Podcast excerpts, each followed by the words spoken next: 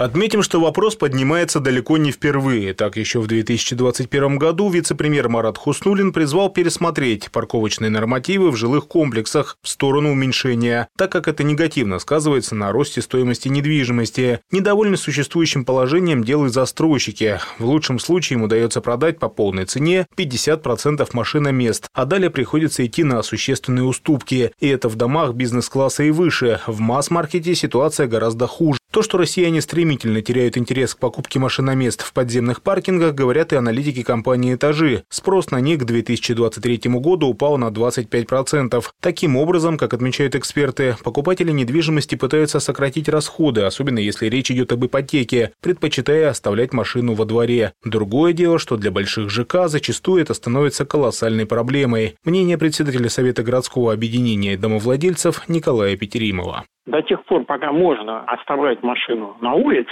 и не платить за это. Я имею в виду в тех случаях, когда машины нарушают, да, когда они встают на газонах, когда они встают на тротуарах. До тех пор ситуация будет оставаться такой. Надо исходить, как это есть примеры в других странах, но это касается комплексной застройки территорий. Выделяется большая площадка для парковки, она практически бесплатная, да, или там за символическую цену, если ты хочешь иметь конкретное свое место, открытое. А дальше внутри самых квартальных территорий парковки запрещены в принципе только если нужно подъехать, да, разгрузиться там и прочее, прочее, прочее. Это улучшает экологию, это дает шанс всем спокойно встать, Добавим, что на долю двух столиц приходится около половины всех ипотечных кредитов, выданных на покупку машиномест. К такому выводу ранее пришли в компаниях Домклик и Сберавто. И это вполне объяснимо. Сейчас, по оценкам аналитиков, средняя стоимость парковочной площадки в жилых комплексах северной столицы уже превысила 800 тысяч рублей, хотя еще несколько лет назад ее можно было купить за 350-400 тысяч. Если же говорить о географии, то чаще всего места для хранения автомобилей приобретают жители спальников. Например, в 2022 году году с большим отрывом лидировал Приморский район. На него приходилось четверть всех сделок в городе. Далее следовал Московский с долей в 13%, у остальных она в среднем была менее 10%.